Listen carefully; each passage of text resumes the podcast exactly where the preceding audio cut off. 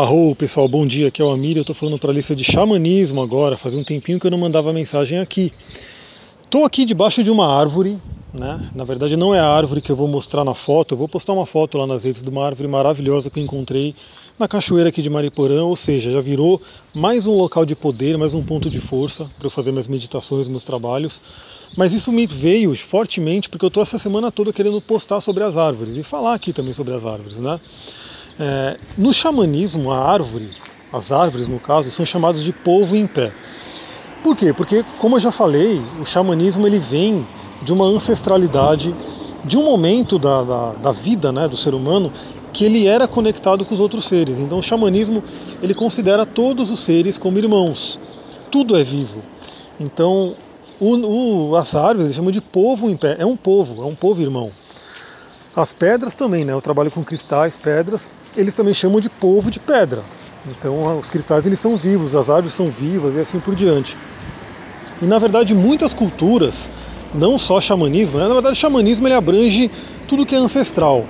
Mas muitas culturas elas sentem que as árvores elas têm capacidade de curar, né, de equilibrar as pessoas e dissipar energia negativa. E dissipar energia negativa sim, sim, vamos dizer assim, fazer mal para elas. Porque, por exemplo, se você tem uma ruda, né, uma planta maravilhosa, uma planta de poder, enfim, e você tem ela na sua casa, você pode ver que às vezes vem uma carga de energia negativa e a planta morre, ela murcha, ela seca. Né? Não tem aí os famosos seca-pimenteira? Então você tem as plantas, elas têm essa capacidade, mas elas acabam, se a planta é pequena, ela acaba sofrendo. Já uma árvore, não vai acontecer isso. Entendeu? Quando você vai para uma árvore e você está lá com uma energia negativa, você está com uma energia pesada no seu campo áurico, aquela árvore ela vai poder dissipar essa negatividade sem se afetar, sem ter problemas, porque ela é enorme, ela é gigante, na verdade. Quando você vê uma árvore, ela realmente ela leva muito tempo, né, para ficar grande daquele jeito. Ela é um ser sábio, tanto que no xamanismo o povo em pé é considerado um grande mestre, né? Eles são sábios, eles têm muita sabedoria. Por quê? Imagina a idade de uma árvore. Só para vocês terem uma ideia, é, no Líbano, se eu não me engano, tem um cedro que tem, eu acho que 6 mil anos ou mais, ou 3 mil anos, alguma coisa assim. Vamos supor, 3 mil anos. Imagina que esse cedro tem 3 mil anos. É tipo, o cedro ele estava ali mil anos antes de Cristo, praticamente. Então pensa o vivo, tá? Então é uma árvore que está viva, é um ser que está vivo ali. Pensa o que, que aquela árvore já não captou de energia, é, de tudo que passa ali, se passa ali do inconsciente coletivo, porque imagina, a árvore ela tem uma comunicação. Isso é científico também, tem livros que, que falam né, sobre a comunicação das árvores e tal. Então aquela árvore tem raízes profundas no centro da Terra e ela está captando tudo. Então daí se diz que o povo em pé é um povo sábio. E quando você senta, e às vezes eu dou uns exercícios assim para os meus clientes, que você pode ir para uma árvore realmente sentar, meditar com ela, se conectar com ela, e ela vai te trazer respostas. Até abrindo um pouquinho aqui, né? Eu fiz o curso de linguagem do corpo da Cristina Caro e um dos exercícios tem a ver com isso. Eu não vou descrever o exercício exatamente como é, mas tem um exercício assim que envolve árvores. Né? Até quando a gente vai para a iniciação lá em Ubatuba também. Então o povo em pé é magnífico. Eles estão aí realmente para curar. E qual que é a dica aqui né, que eu dou para você? Primeiro, tenha esse amor, esse respeito pelas árvores. Eu vejo muita gente que não tem, né? Imagina que a árvore é um estorvo. Então, assim, é, eu, eu ouço isso, eu fico abismado quando a pessoa fala, ah, essa árvore está atrapalhando. Como uma árvore pode atrapalhar? É uma coisa bem engraçada isso. É como se a árvore fosse algo que incomodasse, mas não.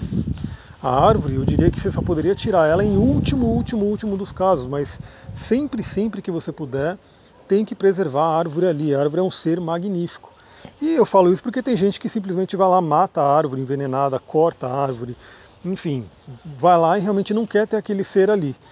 É como se fosse uma energia contrária mesmo que está dominando aquele, aquela pessoa para fazer aquilo, porque uma árvore, cada árvore é menos, é menos vida que a gente tem no planeta. Então, primeiro, tem essa admiração, esse respeito, isso é fundamental, até porque é assim que você se conecta com o verdadeiro poder da árvore e vá mais para a natureza, vá mais para o meio das árvores, para a floresta, toca numa árvore, você vai sentir isso, né, essa, essa energia fluindo. E eu já falei aqui da pesquisa que cientistas japoneses fizeram, né, uma pesquisa realmente feita com estatística e tudo mais, né, em laboratório, equipamentos, enfim, de como a floresta tem uma energia, não é energia, né? Não vamos nem falar de energia. A floresta ela tem é, são óleos essenciais basicamente que, que as árvores emanam. Então, quem eu também trabalho com óleos essenciais, né? Isso é uma coisa que faz parte do meu dia a dia, dos meus atendimentos. Quando você pega um óleo essencial e cheira, você sente bem, aquilo vai para o seu cérebro, enfim, faz um trabalho magnífico em você. E o óleo ele é forte, né? Você sente ele muito forte. Mas quando você vai na floresta, esse mesmo óleo ele está ali. Então você está sendo afetado por um, um, conjunto de árvores, um conjunto de seres, cada um emanando os seus olhos de uma forma sutil. Né? O óleo essencial, quando a gente vê, ele é bem concentrado. Na natureza ele vai estar tá no natural disperso, mas você vai sentir o cheiro. Se você pegar um pinho, por exemplo, e cheirar aquela folha, você vai sentir o cheiro do óleo essencial de pinho. Né? Isso é um fato. Então aqueles óleos eles vão estar trabalhando a sua energia, vão estar trabalhando tanto a sua limpeza, como eu comentei, né, que a árvore ela é capaz de dissipar a energia negativa, quanto o equilíbrio, ou seja, te vai te reenergizar. Imagina a força, a energia que tem numa árvore. Então ela vai te reenergizar. Então eu vou ficando por aqui. Fica esse convite para você agora em 2018. Está começando um novo ano. Ontem eu fiz uma live. Vai lá no Facebook, tá lá para você poder ouvir. Foi uma audio live porque não deu, não tinha conexão para fazer um vídeo falando sobre o ano 11, né, essa questão da espiritualidade muito forte que vem no próximo ano. Citei o xamanismo como uma grande fonte de espiritualidade, né, independente, que não importa a religião que você tenha, você pode se conectar com a natureza. E coloque aí, né, se você for fazer metas para 2018, coloque como uma das metas você se conectar mais com a natureza. Beleza, galera? Eu vou ficando por aqui. Eu vou postar. Eu vou, eu, talvez eu mande, acho que eu vou mandar essa foto aqui, né? Vou postar as fotos no, no, no Facebook também. E vou postar aqui, vou mandar um link para um post que tem lá no blog falando sobre a importância das árvores no xamanismo. Que é um post bem legal que muita gente compartilhou também. Eu vejo pelos compartilhamentos que tem no blog e vale a pena você ler, se você nunca leu, se conectar com o poder das árvores. Gostou desse áudio? Manda aí pra galera, compartilha com seus amigos, grupos e assim por diante.